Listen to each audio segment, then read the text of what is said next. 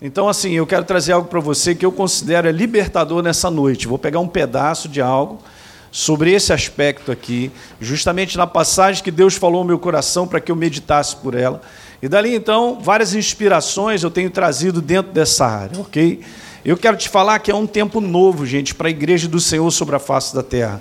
Eu também tenho um contato com pastores lá fora, então a gente está tá percebendo isso que há, um, há uma nova fase para a igreja. Vamos virar a página aí, você tem que assumir isso, não só pessoalmente, mas também isso que eu quero te falar. Deus tem um propósito na tua vida.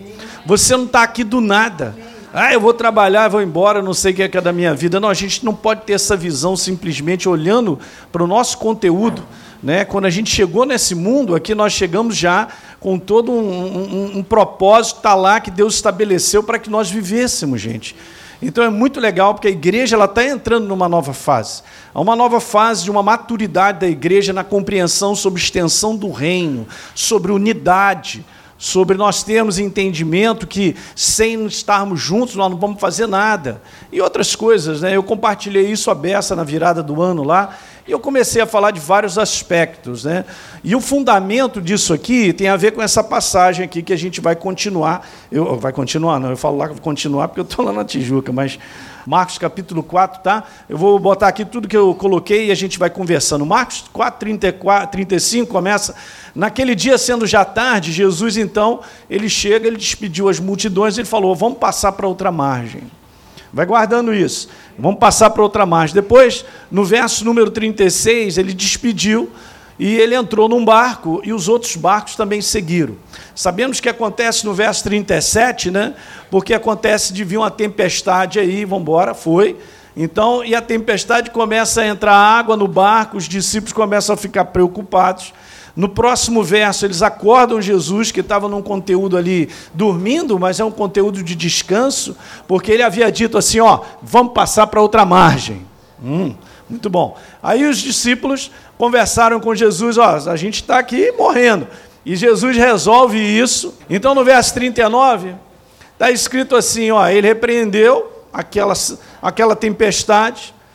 E por último, então, Jesus, então, ele cobra, gente, dos discípulos esse conteúdo, que é o nosso conteúdo que o, que o Timóteo falou muito bem, sabe? Então, a gente tem que ter essa compreensão que é o seguinte, Jesus ele dá um propósito, ele dizendo, nós vamos passar para o outro lado.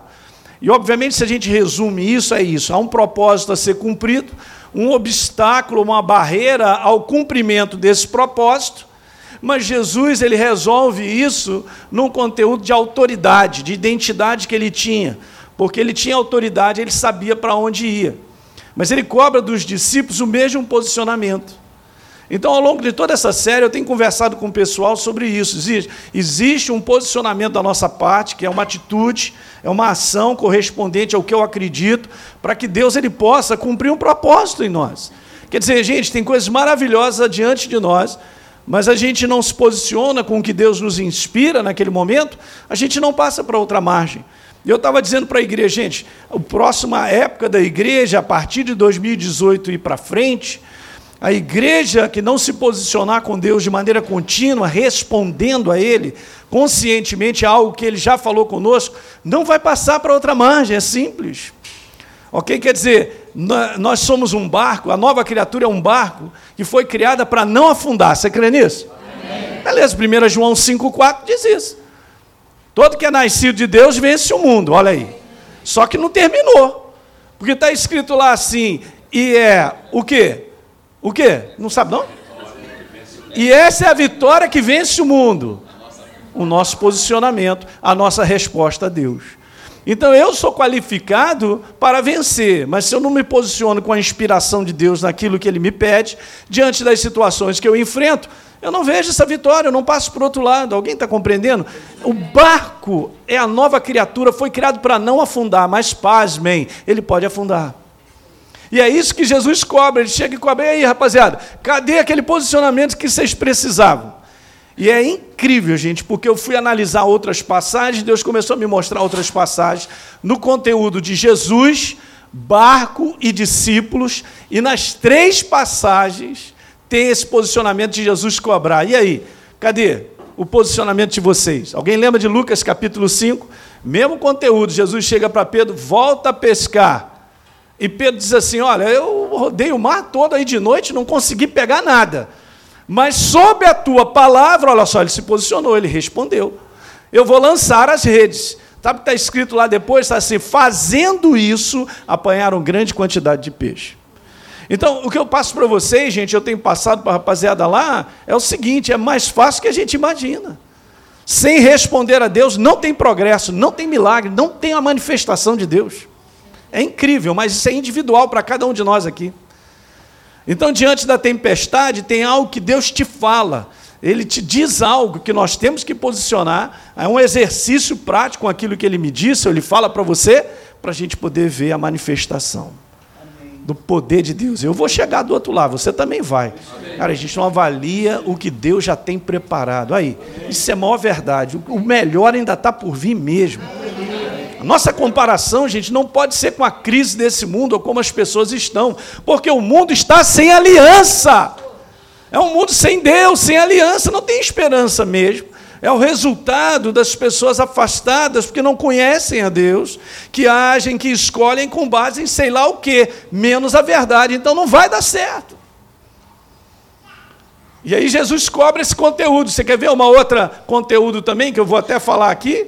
Mateus capítulo 14, Jesus vem andando sobre as águas, Pedro, né, os discípulos ficam apavorados no, no princípio, e depois então, Jesus, calma, sou eu, fica tranquilo aí. E aí Pedro fala: Olha, se é você, Senhor, me manda ir ter contigo por sobre as águas. Mitidão ele, hein? Aí o que acontece é que Jesus só fala assim: vem. Hum, três letrinhas, é o poder de Deus para ele andar sobre as águas. Não é que ele meteu o pé para fora? Se ele não mete o pé para fora, ele não anda com todo o poder que já tinha sido liberado para ele. Você sabia que já foi liberado todo o poder de provisão, de cuidado, de saúde, de tudo, tudo. Eu vou te falar tudo, diga tudo. Tudo. tudo. Absolutamente tudo. Mas se eu não me posicionar, eu não tomo, você tem que tomar, é algo que o, o, o, o, Timóteo falou muito bem, é algo tão simples, gente, tão ridículo, né? Mas ele foi meter o pé para fora, começou a andar. Então você vê o conteúdo de posicionamento nosso em relação a uma voz. Jesus falou, volta a pescar. Jesus disse, vem. E aquele cobrou. E aí, cara, cadê o posicionamento de vocês? Então, em cima disso, eu já falei sobre fé e o posicionamento da comunhão gerando confiança. Falei várias coisas. Falei fé e descanso. Esse é o conteúdo. E agora eu cheguei aqui nessa parte que eu quero analisar contigo algumas coisas que naufragam a nossa fé. E eu quero falar um pouquinho nessa noite sobre esse conteúdo aqui, porque Jesus falou: por que vocês estão com tanto medo? E medo é uma coisa muito perigosa, gente. E a gente vai analisar algumas coisas aí. Tá certo? Então vamos embora. Muitas vezes, eu vou te falar isso, hein, sem a gente perceber, eu e você. Também estou junto com essa parada com você. A gente enfrenta situações que nos envolvem completamente, e essas situações têm um único objetivo: principalmente a nossa, porque a gente tem um propósito para ser cumprido. Né? Deus estabeleceu isso para a vida de cada um de nós, uma vez que nós estamos no corpo de Cristo, ok? Então há um propósito para cada um de nós. Só que tem um objetivo só, essas situações, e muitas vezes a gente não percebe, que é naufragar a nossa certeza a respeito de Deus. Uma das palavras mais simples a respeito de fé é certeza. Qual é o grau de certeza que você tem de Deus? Será o grau que você vai agir com base nessa certeza. Ninguém age se não tiver certeza. Na dúvida, não ultrapassa. Já está até a placa na estrada dizendo. Por que, que eu ando aqui na frente? Porque eu tenho certeza que eu posso andar. Ué, então é tão simples, cara. A certeza bateu no meu coração, não tem jeito, você vai agir. Às vezes as pessoas conversam comigo, há muito tempo atrás, uma pessoa falou, pastor, eu tenho uma dificuldade eh, de praticar a palavra. Eu falei, cara, o problema não está em você. O problema é que esse livro, essa verdade, não está instalada dentro de você na forma de certeza. Porque no dia que se instalar na forma de certeza, você vai se posicionar sem no tomático, tomaticamente, porque você tem certeza. É assim que acontece. Quando você tem certeza a respeito de um projeto que você fez e tal, sabe tudo sobre aquilo, você fica confortável, cara. Mas é isso que às vezes a igreja não aprende. Ela precisa gastar tempo com Deus e a sua verdade, para que essa verdade vá fazendo parte de quem você é. Você vai pensando igual Deus pensa. Amém. Está tão dentro de você isso, a mentalidade de Deus, cara, que você age rapidinho, com base na verdade. Você não, você não fica lá perdido, porque primeiro você instalou. Porque a fé é um conteúdo de dentro para fora. Então, muitas vezes, quando a gente ouve algo de Deus em relação ao que a gente passa, o que a gente precisa é gastar tempo com aquilo que nós ouvimos para gerar uma certeza para a gente ficar firme naquele posicionamento. Davi enfrenta Golias, gente, porque veja só que interessante, Davi não enfrenta Golias pelo simples fato que ele era um cara craque é, é, na arte da guerra. Pô, Golias, o cara já era um armário, um gigante, todo armado lá para pegar um garoto que custava, que, que, que, cuidava de ovelhas. Então, assim, a, a, diferença em termos militar era ridícula, ele ia apanhar tudo. Mas como é que um garoto desafia e chega para os irmãos e todo o exército? Aí como é que esse cara pode falar umas besteiras aí? E está falando aí, aí, olha só, ele está desafiando o, o, exército de Deus, não falou Israel, pode dar uma lida lá em 1 Samuel 17. Ele não falou, ele está desafiando o exército de Deus. E não é o exército de Israel. Ele estava tomando as dores de Deus. Sabe o que acontece? Davi enfrenta Golias porque ele conhecia a sua identidade. Ele sabia quem ele era, sabia a aliança que ele tinha com Deus, mas isso era uma certeza tão grande que ele falou: Cara, eu vou contra ti, e hoje mesmo eu vou cortar a tua cabeça. Ele não tinha nem espada. Fala aí para mim. Como é que pode dar uma declaração dessa e partir para cima do armário? E partiu. Então você vai falar: Que maluco é esse? Esse não é um maluco, esse é um cara que tem certeza ele tem certeza a respeito de Deus, então ele vê o resultado, porque ele se posiciona, o milagre acontece. Ah, pastor, estou doido para ver milagre. Cara, então põe certeza para dentro que você vai ver milagre em cima de milagre. Em tudo quanto é área. Mas esse é o detalhe que a igreja precisa aprender. As coisas não dropam automaticamente, desce na minha cabeça. Há algo, gente, que sempre foi de nós dermos esse conteúdo, de gastarmos tempo com ele e a sua verdade, até isso aqui fazer parte de quem eu sou, ela vai entrando. Sabe aquela esponja que você passa numa água de maneira superficial? Você vai ver que ela vai ficar só molhada naquele, naquele pedacinho que a gente passou de maneira superficial. Agora vem cá, a gente poderia encher essa esponja mais de água? Claro, mas agora vai depender do tempo de exposição. Quanto mais é o maior é o tempo de exposição da esponja na água, mais ela absorve. Se eu solto a esponja por um tempo, daqui a pouco ela fica completamente encharcada. Aí, quando espreme você, o que, que vai sair? Vai sair ele, essa verdade. Não tem como. É um processo, gente, que a gente não pode deixar de fazer. Então, diante das tempestades, dos combates que a gente enfrenta, se eu quero um posicionamento e Jesus cobrou de fé, de certeza, eu preciso gastar tempo.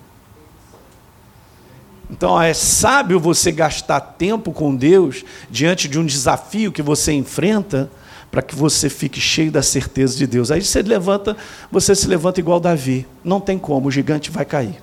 Amém. Não por causa da tua força, nem da minha, nem pela minha habilidade, pelo meu intelecto, ou porque eu simplesmente eu quero. Aí, ó, vou partir para cima de você, se não for na certeza de Deus, né? Com toda essa verdade inserida, não vence. E a igreja, quero falar isso para vocês, porque eu tenho falado direto, eu também tenho viajado por aí, tem, Deus tem me pedido para falar isso. A igreja daqui por diante, que avançará e verá o propósito de Deus se cumprindo na tua vida, que é fantástico, cara. E a chamada que Ele tem para cada um de nós, só vamos completar se nós aprendermos esse sistema. Não tem mais jeito. Então, o barco foi criado para não afundar, pode afundar. Mas o barco que compreender que precisa desse exercício de maneira contínua e ter certeza para caminhar, com base na verdade, se posicionando com ele, vai vencer todas. Fala teu irmão, vai vencer todas. E eu fico animado, cara. Porque o inferno não vai vencer. Ele não pode parar a tua vida. Eu vou te falar de novo, você não ficou animado não, mas ele não pode parar a tua vida. Porque Deus tem um propósito contigo, não parou a vida de Jesus, por que, que vai parar a tua? Só que eu tenho que ter a certeza disso. Tá certo? E a gente põe para dentro. Então deixa eu compartilhar aqui rapidinho com você, pelo menos essa causa que eu considero aí direta no naufrágio da nossa fé, que é esse conteúdo, ser dominado pelo medo. Sabe, deixa eu te falar, o medo é o seguinte, é, ele bate em todo endereço, mas tem uma diferença aqui. Ele bate no meu endereço, no seu endereço, mas é diferente quando a gente abre a porta para ele. Porque quando a gente abre a porta para ele, agora ele passa a me dominar. Ele passa a governar. ele passa agora a me monitorar ao ponto das minhas decisões e as minhas escolhas, elas começam a ser temerárias. Elas começam a ser baseadas num fundamento chamado medo de governo, mas as pessoas nem percebem. Pô, pastor, a gente vive nessa cidade do Rio de Janeiro, né? Vou te falar, a gente tem que ter medo mesmo. Cara, não conversa assim não, porque não é assim que funciona. Eu estava conversando com o pessoal lá na igreja e falei, ó, o Salmo 91 que todo mundo conhece. Ok? Salmo fantástico, a gente gosta de ler mas toda a manifestação de Deus em termos de suprir necessidades, de cuidado, de proteção, tudo que está escrito ali está valendo. E está escrito que Deus é que fará. Ele vai, vai repreender, ele vai fazer isso, ele vai pegar. Deus vai fazer tudo. Mas está baseado nos dois primeiros versos. Aquele que habita no esconderijo do Altíssimo, descansa à sombra do Onipotente. Diz, ó minha alma, meu refúgio, meu baluarte, minha fortaleza, Deus meu em quem confio. Ei, ei, ei. Aí vai, a chapa vai esquentar para o inferno. Caiu mil ao teu lado, dez mil à tua direita, você não será atingido. Pastor, mas a febre amarela está aí. Não, estou falando sério. Quanto mais a gente pensa temerariamente com as coisas, a gente atrai da porta para o inferno fazer valer. Aí, você tem uma aliança de saúde, eu quero te falar isso, hein? Eu não estou falando da minha boca, não, já fui curado, cara, já fui curado até de câncer. Estou bem vivo aqui. E vou continuar até o final. Porque Deus tem um propósito na minha vida. Então no inferno chegar para mim e falar, engole isso aí. Eu engulo nada, cara. Eu não sou lixo teu. Só que o cristão ainda não parou para poder se, se, ficar firme na posição que tem que ficar. Não adianta chegar, seu diabo, não chega não, diabo, não, não perturba não, chega para lá, show, show, show. Não tem esse negócio de show, tem que pegar. Se ele vem contra uma aliança que você tem, falando uma porção de bobagem, e já vem empurrando o medo, manda para o quinto dos infernos, que é onde ele mora. Preste bem atenção no que eu estou dizendo.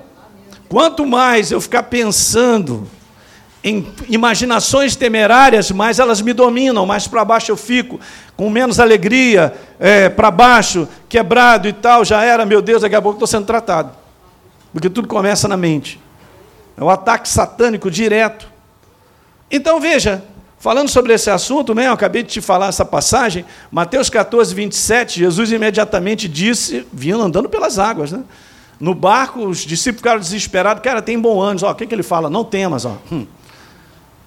Inúmeras vezes está escrito isso na Bíblia, não temas. Quando Deus se apresenta, a primeira coisa que ele fala, não temas. Primeira coisa, não temas. Muito interessante, né? Agora veja só, no próximo verso, respondeu Pedro: Se és tu, então me mandei ter contigo por sobre as águas, legal, beleza, então o que, que acontece? No 29, Jesus disse: Vem, Pedro descendo do barco, andou sobre as águas e foi ter com Jesus. Legal, agora olha só, preste atenção, reparando na força do vento, teve o quê? Aí ele parou de olhar Jesus ele parou de ter aquela certeza que estava andando sobre as águas, que Jesus disse: Vem. Enquanto ele estava olhando para Jesus e indo para Jesus, estava tudo bem. No momento em que ele tirou os olhos e começou a reparar na força do vento, começou a afundar por causa do medo. Deixa eu te falar um conceito interessante, cara. O medo ele desliga a nossa certeza.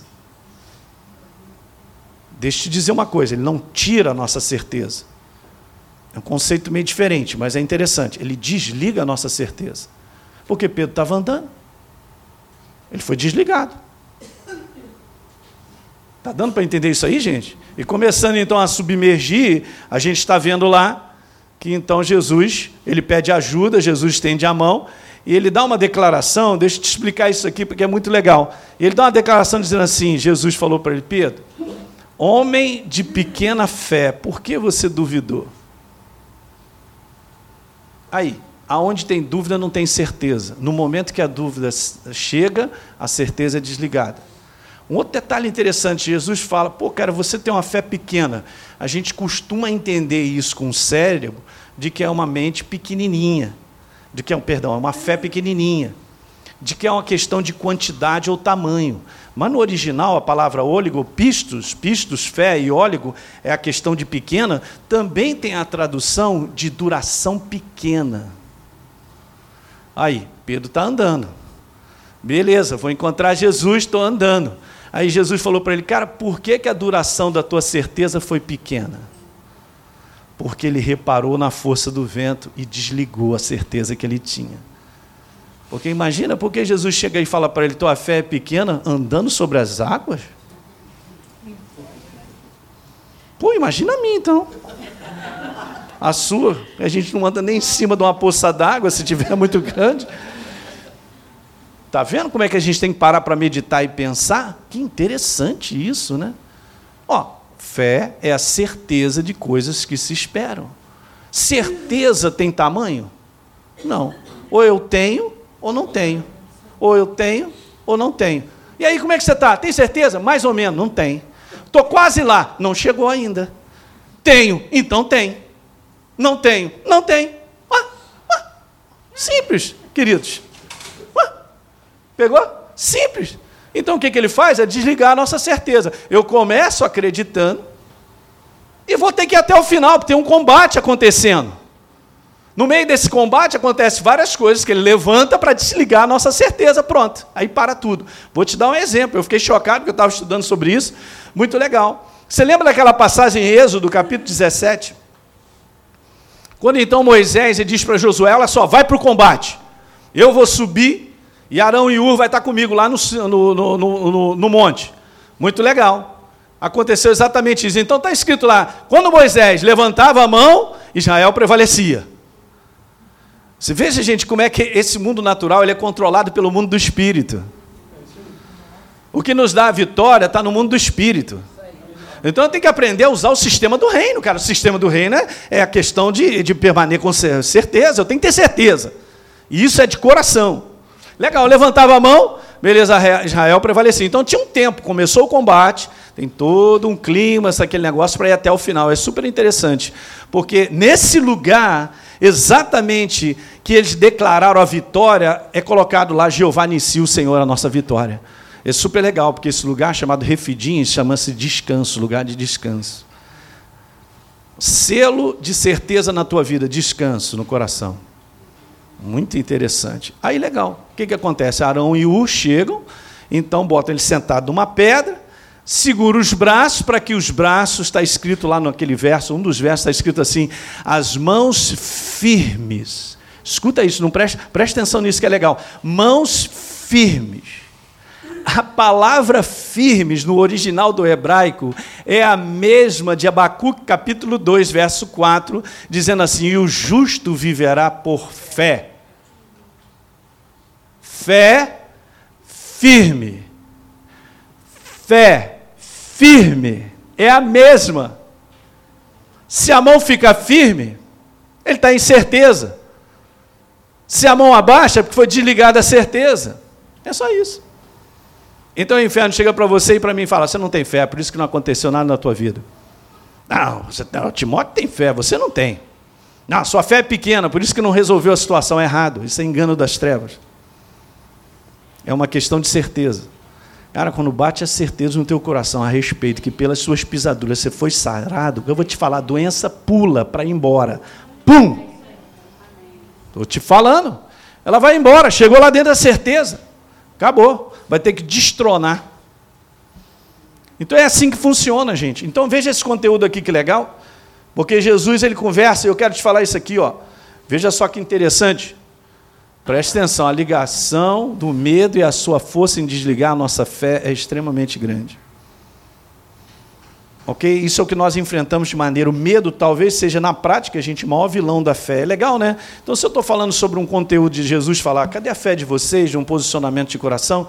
Olha o que, é que ele nos fala lá em 2 Timóteo, primeiro capítulo, verso 7. Porque Deus não nos tem dado espírito de timidez, ou seja, de covardia, de medo.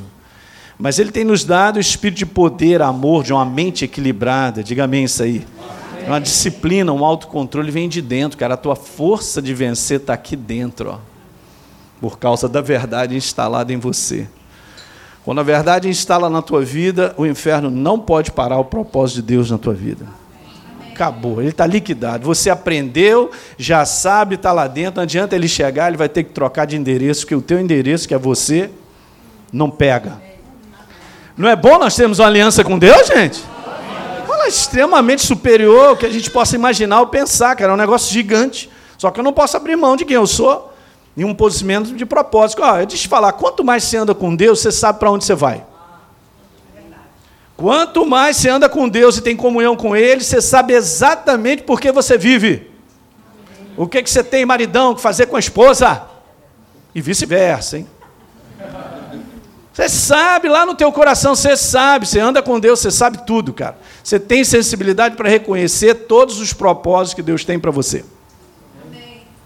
Então, quando a igreja está confusa e perdida, isso é a prova que não tem gasto uma comunhão suficiente com essa verdade para gerar certeza no coração. Eu estou aqui tentando resumir muitas coisas que eu andei falando sobre isso aí. Ok? Então, vamos continuar. Eu quero te falar isso aqui, ó. Veja. A origem de qualquer medo sempre foi será uma ação diabólica sobre a vida do homem. E não leva isso light, não, cara. Não, não leva. Porque é perigoso. Então, uma coisa é sentir medo, deixar ser dominado é outra. Isso não é natural, isso é espiritual. Eu vou te dar uma definição aqui que eu coloquei nesse conteúdo. Vai, foi, vou voltar. É o seguinte: é mais do que um sentimento ruim, é um espírito atormentador gerado por um pensamento de incapacidade. O diagnóstico chegou, você vai morrer em três meses. Pronto, acabou. Detonou a vida do cara. Olha, você não vai passar, você não vai conseguir. Olha, essa situação financeira sua não tem mais jeito, a dívida é desse tamanho, ninguém vai te ajudar. Ou qualquer área que a gente passa, o inferno sacode com essas tempestades. E vem com isso aí, com a força de que ele é, o medo, para que me domine. Então ele vai me paralisar. Não é não? Golias levantava lá e todo dia, quem é o macho aí para vir lutar comigo? Todo mundo parado, só olhava. 40 dias falava a mesma coisa. De manhã e de tarde, todo mundo não dava um passo. Oi, oi. Só controlando e governando na intimidação. Escuta, cara, você e eu, nós enfrentamos situações que são intimidações. Você não vai avançar, teu filho não vai ser nada, tua família não vai ser transformada. Fala aí para mim. Então, cada vez mais que a gente deposita confiança em Deus, ele disse lá: crê no Senhor Jesus, será salvo tu e a tua casa, vai ser. Porque a minha foi. E o último ensaboado do meu pai, que não queria nada com a aula do Brasil, às vezes entrava na igreja lá de óculos escuros, sentava no canto, o pessoal chegava assim, pastor, tem um coroa estranho aí. Eu falei, não, deixa ele aí, ele está endemoniado mesmo. O lugar dele é esse aí mesmo, deixa ele aí, deixa ele aí. Batizei o ensaboado do meu pai com 83 anos. Hoje é nova criatura. E aí, pergunta, ele vai à igreja domingo. Quando não me vê lá porque eu estou viajando, pergunta, por que, que tu não foi à igreja? A minha mãe não viu a salvação dele, mas eu estou vendo. Crê no Senhor Jesus, será salvo tu e a tua casa. Cara, se não levantar isso, cara, tu não tem alegria. Por que, que você sai de casa? Se tu sai de casa porque está tá tudo. Eu não quero sair de casa. Exatamente, não tenho esperança em mais nada. Mas na palavra de Deus, o que ele prometeu, ele cumpre. Mas tem que achar alguém que acredita, tem certeza. E não adianta chegar Jesus sim, me ajuda, né? Senhor, eu te louvo, eu te agradeço. Olha aí, esse encaixaçado meu irmão, ele vai te encontrar, se eu já estou vendo ele levantando as mãos, entregando a vida para ti. Ô oh, Pai, muito obrigado pela tua paixão pela vida dele. Pronto, cara, aí a gente começa, a gente começa a gente começa a ver resultados, cara. A nossa oração muda, gente. A nossa oração muda, né? Fica Jesusinho, vem me ajuda. Aí, cara, você não é perdido, cara. Você é o cara mais achado da face da terra. Você está em Cristo Jesus. A igreja não é perdida? Essa igreja que não aprender esses fundamentos já era. Mas vai aprender isso? Não tem mais jeito. Não adianta. Pastor, eu não sou muito de combate, eu sou um cara calminho. Não tem jeito. Tu tem que aprender até aquela ira de Deus. É mesmo? Tu está vindo contra mim? Cara, por que, que você resolveu vir contra mim? Olha só, você está lutando é comigo não, é com ele, hein? Preste minha atenção em Atos, quando Paulo, Saulo perseguia a igreja, Jesus aparece para ele dizendo assim: Ô Saulo, por que, que você me persegue? Aí Saulo respondeu: Tá lá, não, não tem nada a ver contigo, eu nem te conheço, mas na verdade eu estou perseguindo uma rapaziada aí que eu não gosto dela. Não está escrito isso. Jesus tomou pessoalmente aquela perseguição. Cara, se o mal chegar contra ti para querer te quebrar, nenhuma arma forjada contra ti prosperará, porque o meu Senhor, ele luta o meu combate. Isso, gente, são certezas que a gente tem que depositar para a gente poder viver diferente. Qual o testemunho que eu vou dar para as pessoas que as coisas resolvem? Quando você vive os milagres de Deus por certeza. Escreve isso aí, tu não é mais um, mais um na multidão, tu não é um perdido. Eu não sou mais um na multidão. Pastor, mas a cidade do Rio de Janeiro está perigosa. Cara, eu estou, eu estou nessa cidade porque Deus quer que eu esteja. Eu tenho um trabalho aqui, vou viver, vou andar para baixo e para cima, eu ando de motocicleta direto, não estou nem aí. Você vê como é que o inferno afronta, cara? Ontem eu tinha uma reunião com os pastores, tomar café da manhã, a gente ia conversar uma opção de coisa. Eu estava com a minha motocicleta às 8h15 da manhã, lá num posto, que eu já conheço os frentistas, baixo papo com ele, aquele negócio todo. O cara já foi botando gasolina e falando, aí, preste atenção, rapaz, olha, aconteceu isso, isso, uma tragédia numa relação. E olha, é com essa moto aí que você tem, hein? 8 e 15 da manhã. Eu só não falei para ele, arreda Satanás. Mas quando saí dali, gente, eu fui mandando pro alto. O quê? Eu vou continuar andando, é com ela mesmo. Foi ele que me deu, é para eu andar. Ela é demais e vou caminhar e fazer a obra de Deus andando com ela. Pronto, acabou. Entende? Gente, não pode ter isso, gente, na tua vida. Daqui a pouco eu estou tendo ações temerosas. Eu não vou andar mais de noite, eu não vou vir para nenhuma, não. Ir, ir para a igreja, não, não sei, eu não sei e tal. É assim que está acontecendo, gente. Espera aí, qual o propósito que eu tenho de estar sobre a face da terra? É só me proteger? Nem eu consigo me proteger, fala aí para mim. Pode aumentar a segurança, do que não importa. Ah, mas a cidade não tem ladrão. Beleza, você sai do prédio, cai um tijolo lá de cima. Pum! Está lá o corpo estendido no chão, traumatismo craniano. Chama o táxi do além, porque já era. Eu estou fazendo você pensar com a palavra, é só isso, gente, é o que eu faço. A gente tem que ser craque nisso aí, pensar com a palavra. O que está afrontando a palavra de Deus? O que está afrontando o que Deus tem a dizer a respeito da minha vida, da minha família e da minha saúde? Fala aí para mim. O que, que Deus tem a dizer a respeito do ministério, da chamada que eu tenho e o inferno está me afrontando? Fala aí para mim. Ele vai tomar na cabeça. A gente fica firme, segura, aí você vê manifestação de Deus em cima de manifestação. Eu vou te falar, Deus não se manifesta com desejo. É uma boa frase para anotar. Ô, oh, pastor, eu gostaria tanto de ver as coisas melhorarem. Vai ficar. Vai ficar. Ah, eu queria tanto que a situação lá em casa resolvesse. Gente, como o inferno engana a igreja. Aí a gente chora, fica com vontade de ver as coisas melhorarem, mas não se posiciona com certeza. Quando a gente tiver a visão certa a respeito do que Deus está fazendo, e a gente começar a colocar isso na forma de declaração, de posicionamento, aí sim, a manifestação de Deus vem, bum, derruba os inimigos. Eu não posso derrubar meus inimigos, cara. Eu estou de pé até o dia de hoje e cheguei já podia estar morto porque ele falou: quem manda sou eu. Amém. E eu criei. Meu irmão, então o inferno não pode parar, não pode parar o propósito de Deus. Ele falou assim: você vai para outra margem. Você crê nisso ou não? Amém. Tem uma nova fase para a tua vida, cara. Ah, pastor, mas já estou 10 anos nessa.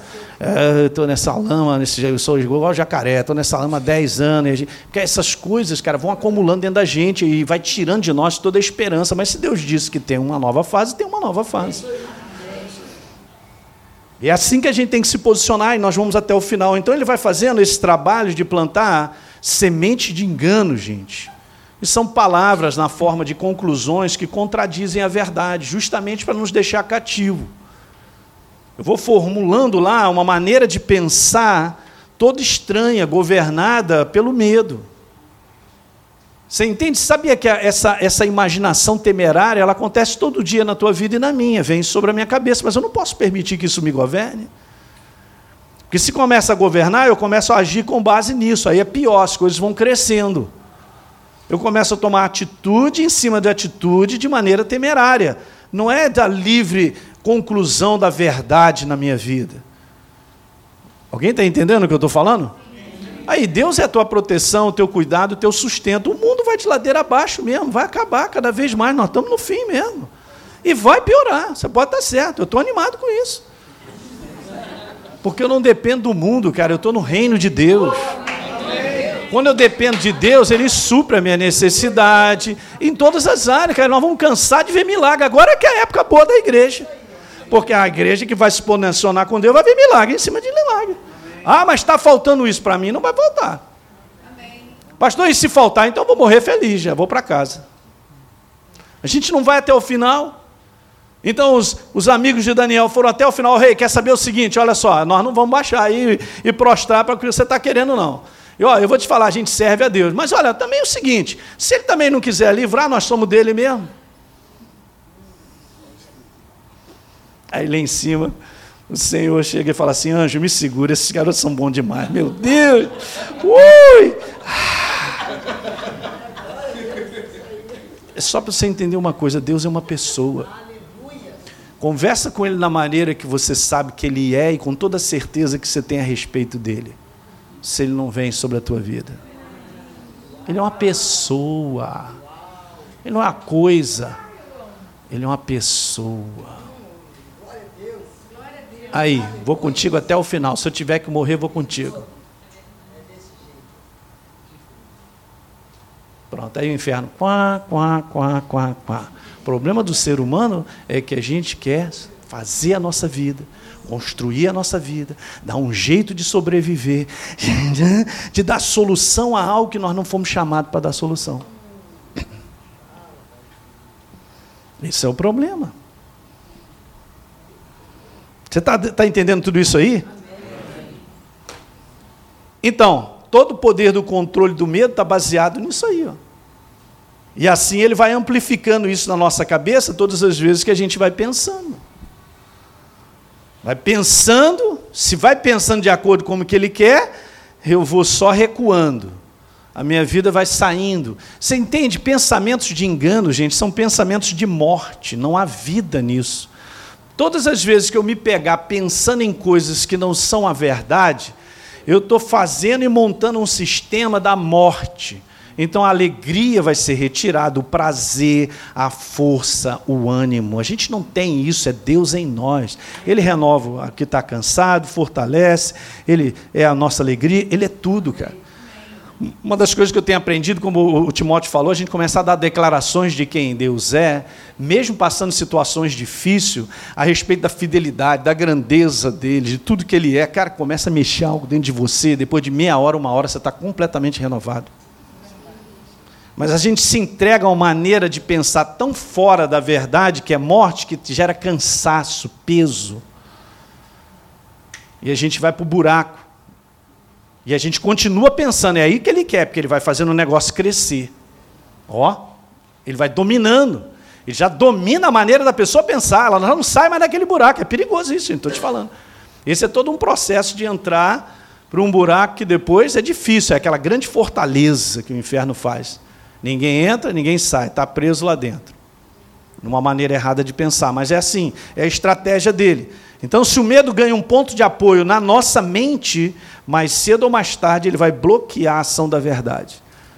Ele vai bloquear nós compreendermos que tem um propósito, eu não quero nem saber, essa muralha está na minha frente, cara, mas Deus tem um propósito para mim depois. Eu, vou, eu não vou passar essa muralha, não, Deus vai acabar com ela, mas eu sei que eu vou para o outro lado. Sabe o que ele faz com esse tipo de coisa, gente? Ele cerceia todos os seus sonhos de coisas adiante que Deus colocou no teu coração. Vai com essa crise, como é que eu vou estudar fora? Ou vou morar? Porque Deus colocou no meu coração para ir para tal lugar, fazer isso, aquilo, outro, e a gente, ó, bota os nossos sonhos na sepultura. E é isso que Ele quer. Ele está pensando, a gente tem que pensar com a palavra, sempre. E aqui essa noite é libertadora, eu sei, os demônios estão tomando na cara. Pá, pá, pá, pá, pá, pá, pá, Está sendo desmascarado, porque ele fica dentro da nossa maneira de pensar sem a gente perceber que ele domina. Sem a gente perceber, ele domina. E aí depois eu fico, caramba, cadê aquela alegria que eu tinha? Cadê aquele ânimo que eu tinha? Pois é. Porque eu estou num sistema de pensar temerário. Eu estou sendo enrolado pelas trevas. É assim que funciona. Não venceremos, gente, se a gente não submeter e se entregar à verdade. E é questão de exposição, igual a esponja, tem que gastar tempo com o que Deus tem a dizer. Você vê, Davi, do ponto de vista físico, a gente enfrentava a luta para tudo quanto é lado. Como é que esse cara chegou até o final? Sabe por quê que ele chegou até o final? Porque ele confiava na chamada dele, no que Deus tinha na vida dele. Ele sempre engrandecia Deus, enaltecia o nome dele, o poder dele, o cuidado dele. Tu és o meu refúgio, minha fortaleza. Olha, isso aí é para você. Vamos ler aí o Salmo 27. O Espírito Santo colocou aqui a gente para ler agora, então vamos ler. Salmo 27. Olha as palavras, gente, extremamente maravilhosa de Davi, está dizendo: O Senhor é a minha luz e a minha salvação, de quem terei medo?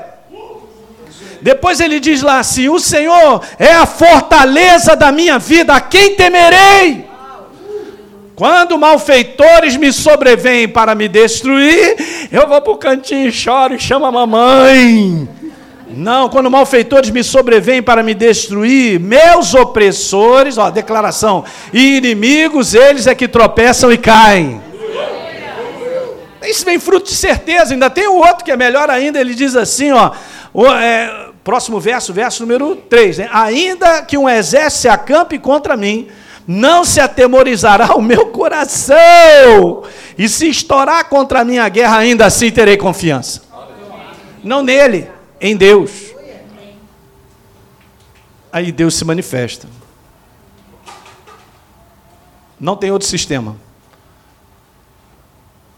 E o mundo que a gente está vivendo, gente, a ação das trevas nesse conteúdo de jogar isso para cima das pessoas só aumenta. Então a gente tem que saber como lidar com isso de maneira própria. Tem mais duas horas. Você não o Timóteo me convidou, agora o problema é seu, vai ter que ouvir. Domínio do medo é o primeiro passo para a gente deixar de crer. É assim mesmo. Troca. Ele desliga a nossa crença. Quando a gente tolera o medo de uma forma ou de outra, a gente está contaminando a nossa fé. Não posso tolerar. E aí, gente, eu encontrei isso maravilhoso. o medo e a fé não dividem o mesmo espaço, sabia? Ou você tem um ou tem outro. Não tem não divide. Ok? Ou a gente fecha para um e abre para o outro, ou fecha para o outro e abre para o outro. É assim vai. Não tem como. Eu quero ler essas duas passagens porque elas são demais, tem esse conteúdo muito importante. Interessante, né?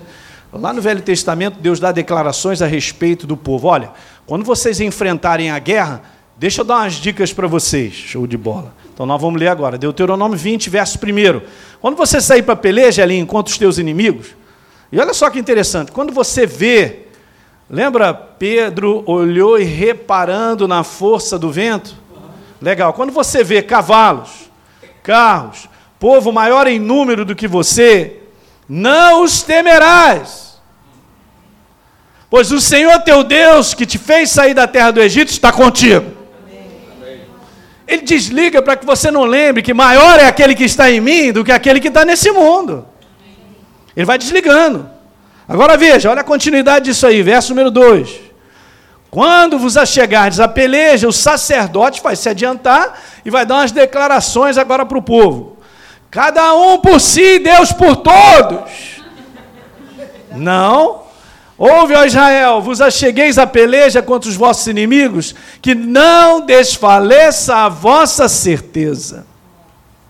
É no coração. Não desfaleça o vosso coração. Por quê? Não tenhais medo, não tremais, nem vos aterrorizeis diante deles. Hum, show de bola. Verso 4: Pois o Senhor vosso Deus é quem vai convosco a pelejar por vós contra os vossos inimigos para vos salvar. Aleluia. Aí daqui para frente a igreja tem que aprender a depender mais de Deus. Porque Ele vai tirar todo o nosso tapete de segurança, seja lá o que for.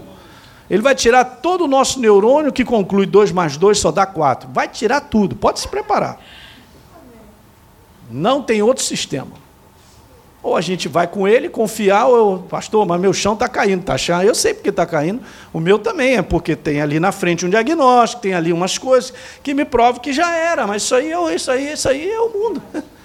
Isso aí é o que está acontecendo lá de fora, onde o inferno mexe. Aqui não mexe.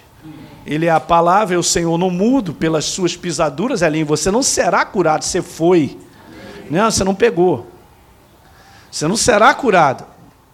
Você foi. Amém. Obra feita. Então eu tomo posse. Então meu corpo está ali, todo quebrado e doente e vou morrer em dois dias, mas não vou mesmo, porque está escrito que eu fui. Eu fui. Então é uma coisa de coração. Não tem como você acreditar na mente. Você crê no coração. Quando enche o teu coração, aquela doença vai embora. Simples assim. Ou então a palavra dele nós vamos rasgar. Não é não? Então se ele disse que ele está comigo no combate e vai me dar salvação, então ele vai. Porque eu e você enfrentamos coisas superiores à nossa capacidade de solução, gente. Isso aí é, é, é, é, é a rotina. Então vamos embora. Então deixa eu ler aqui o verso número. Vai lá, vai meu filho. Ah, Jesus amado. Oito. E aí os oficiais vão continuar falando. Qual o homem medroso de coração tímido? Aí, quem é medroso e tem coração tímido? Nessa hora ninguém levanta a mão e tal, beleza e tal. Então é o seguinte, vai para casa. não estou entendendo. Que qualificação é essa? Tira os medrosos do meio de vocês. Justamente é para isso aqui, ó, para que o coração de seus irmãos se não se derreta como o seu coração.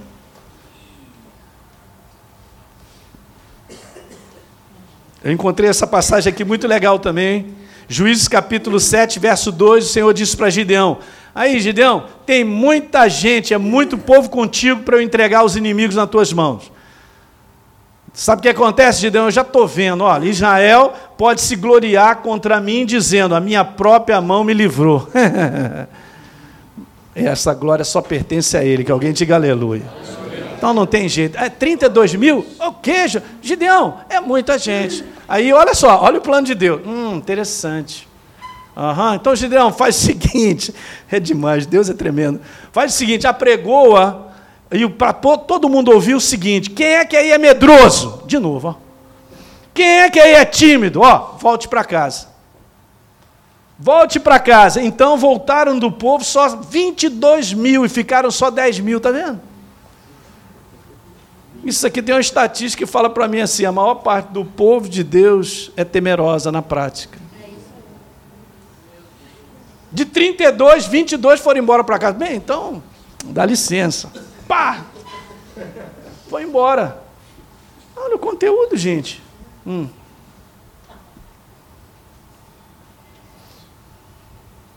Deixa eu terminar dizendo essas duas coisas para você, em relação a isso aí.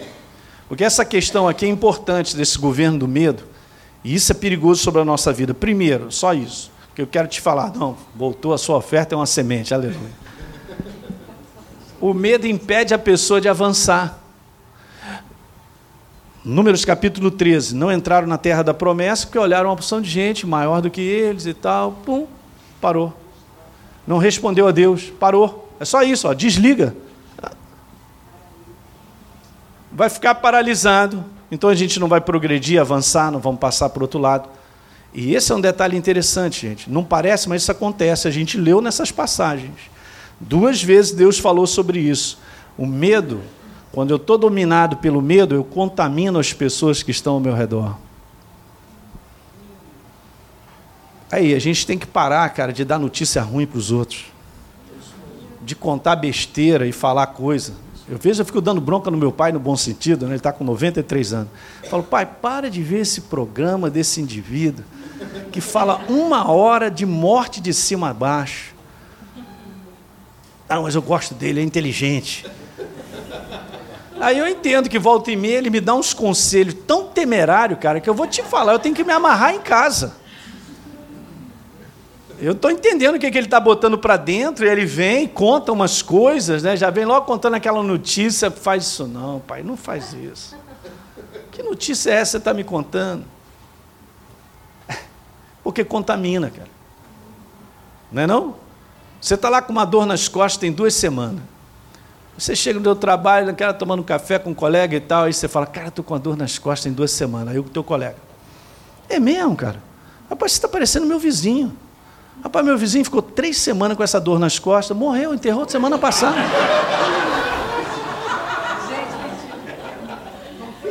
Segura essa no dia de trabalho, né não? E aí chegar em casa e ficar, Jesus, me livra. Oh, Senhor.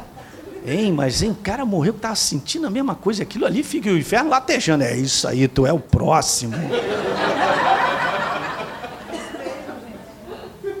Sabe aquele um abismo puxa outro abismo? As imaginações temerárias. Cara, a gente tem que parar de falar bobagem para nossa esposa, para o nosso marido, para os nossos filhos. Nós temos que ensinar confiança para os nossos filhos, de que Deus os protege, que é com Ele. Nós temos que parar, cara. É outra visão, é outra mentalidade. Porque senão, cara, qual é a diferença minha do mundo? Eu vou para o meu ambiente de trabalho e converso desgraça como todo mundo. Beleza, vou embora para casa. O que está adiantando na minha vida? Nada, nada, nada. Minha vida não vai crescer, progredir, não vou cumprir o propósito. Nada vai acontecer. Por quê? Porque o que está dentro de mim é o que está no coração de todo mundo. É incrível, gente, mas essa igreja do fim dos tempos, de maneira sobrenatural, será protegida, cuidada, suprida. Escuta, e esse será o grande testemunho que as pessoas vão falar assim: Eu quero teu Deus, cara. Que família é essa que você tem, tão maravilhosa? Que filhos são esses, cara? Até o cachorro de vocês tem saúde. Quantos, quantos anos ele tem? Olha, já chegou a 50 anos, está aí, ó. Que é isso, cara? Tua casa abençoada, cara. Deus põe a mão. Você acredita? E quando você sai de casa, tem aqueles cabras tudo do teu lado. Aí, Alinho, estamos juntos. Eu saio de casa, eu faço a minha oração, obviamente, e chamo no rapaziada que está comigo para ir de moto. Vamos embora, rapaziada. Bum. Ó, cuidado, hein? Vou correr. Vum.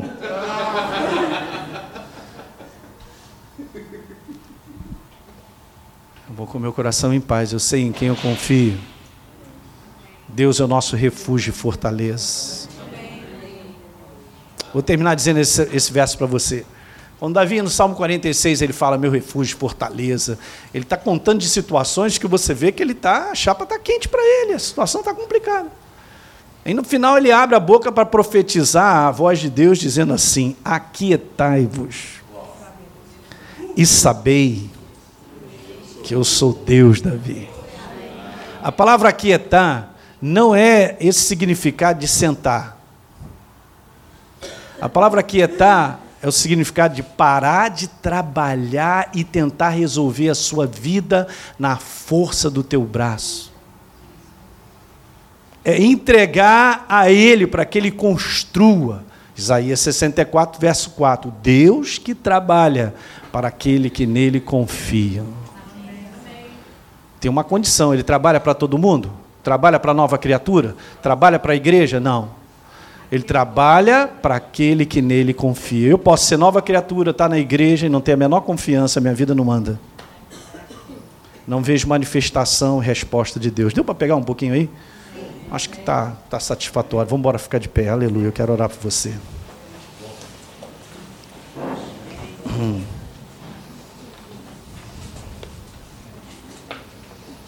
Eu sei, queridos, feche seus olhos um pouquinho. Eu sei que cada um aqui enfrenta as suas lutas, obviamente. São as tempestades, Jesus falou.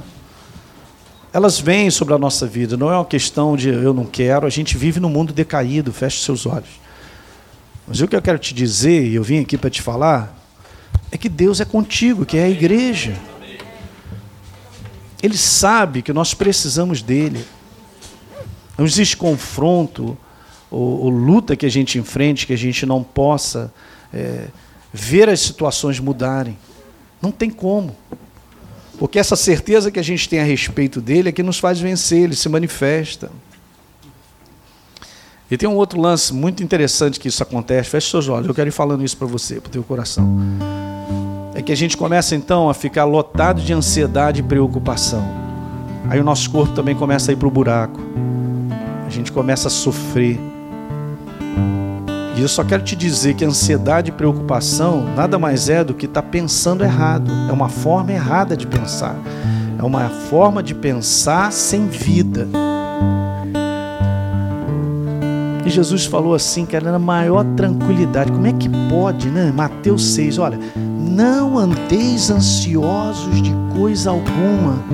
Só alguém esqueceu de dizer para ele, Jesus, nós estamos aqui em 2018 na cidade do Rio de Janeiro. Então, se ele está dizendo isso, gente, não andeis ansiosos de coisa alguma, é porque ele cuida de nós. É que ele tem tudo providenciado, né? Recentemente eu estava falando para a igreja, gente, preste atenção no que eu vou te falar. O que você precisa amanhã já está pronto. No outro dia também. Só um detalhe: até o final dos teus dias já está tudo pronto. Ele não vai chegar para mim e falar, Elinho, eu não sei nem o que eu vou fazer amanhã contigo, cara. Eu não providenciei, é muita gente no mundo e você ficou numa fila de espera e eu, eu, eu já não sei. Não, já está tudo pronto. Põe a tua mão no teu coração, já está tudo pronto. Gente, o resgate da tua casa já está pronto, cara. Familiares, amigos. Se sinceramente você vem colocando diante de Deus e vem confiando no mover de Deus sobre a tua casa, você verá isso. Eu contei o meu testemunho vivo, toda a minha casa se entregou para Jesus. Não será diferente nessa área. Nós temos que aprender, gente, a ouvir de Deus e repousar no descanso e só fazer o que Ele nos direciona. Pronto. Ele vai montando tudo na tua vida. Pai, no nome de Jesus, com meus irmãos com a mão no coração, eu quero te pedir, Pai, que a tua verdade possa chegar, Pai, e assentar no coração deles, gerando tal tranquilidade e descanso, Pai, de que a nossa vida te pertence, está debaixo do teu controle, e nós estamos aqui neste barco contigo, como o Timóteo, o Timóteo falou muito bem, foi falado, nós estamos num barco, Senhor, e você disse, nós vamos passar para outro lado. Então nós vamos passar para o outro lado. Há um novo propósito para a tua vida, há uma nova página para virar. Já virou, 2017 já ficou, tem uma nova página. Esse ano de coisas que Deus vai escrever. E tem situações aqui que eu reconheço no meu coração. Eu quero te dizer que você já vem crendo há muito tempo. É só continuar que Jeová Nissi vai se manifestar. É só ficar com a mão firme, cara. A tua vitória está logo ali na esquina, hein? É só continuar. O negócio é ficar de mãos firmes até o final. Então começou crendo, vai até o final, não para. Não vai ter pessoas batendo nas tuas costas para te animar, cara. Se reanime em Deus. Se reanima na sua palavra, na força do seu poder, que é a ação viva do Espírito Santo. Vai orando em línguas a, até não esguelar a sua voz e assim você vai sendo renovado. Aleluia. Não depende das situações desse mundo, gente. Não depende da alegria das pessoas que estão ao seu redor. Ele, o Senhor, o Espírito Santo está em você. Ele é a tua alegria.